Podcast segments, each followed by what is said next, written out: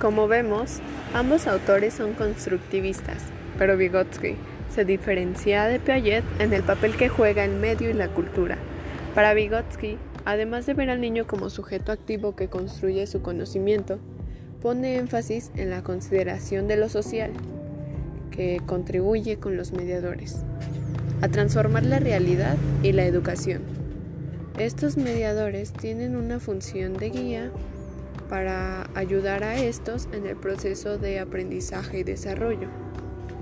En el caso de Piaget, el aprendizaje se produce de manera individual. Es el conflicto entre lo nuevo y lo que se conoce, lo que lleva al individuo a buscar el equilibrio. Las etapas del desarrollo. La teoría de Piaget trata el desarrollo cognitivo por etapas universales. En cambio, para Vygotsky no existen dichas etapas, ya que al construir el conocimiento a través de la interacción social, cada cultura es distinta y por lo tanto no se puede generalizar.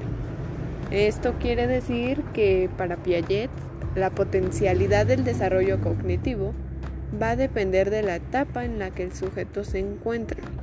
En cambio, para Vygotsky, la potencialidad del desarrollo cognitivo dependerá de la calidad de la interacción y de la zona de desarrollo próximo del sujeto. Vygotsky piensa que el desarrollo depende del aprendizaje y los niños aprenden por medio de la historia y el simbolismo. En cambio, Piaget piensa lo contrario, es decir, el aprendizaje depende del desarrollo. Piaget afirma que la inteligencia proviene de la acción y no le da tanta importancia a las influencias externas.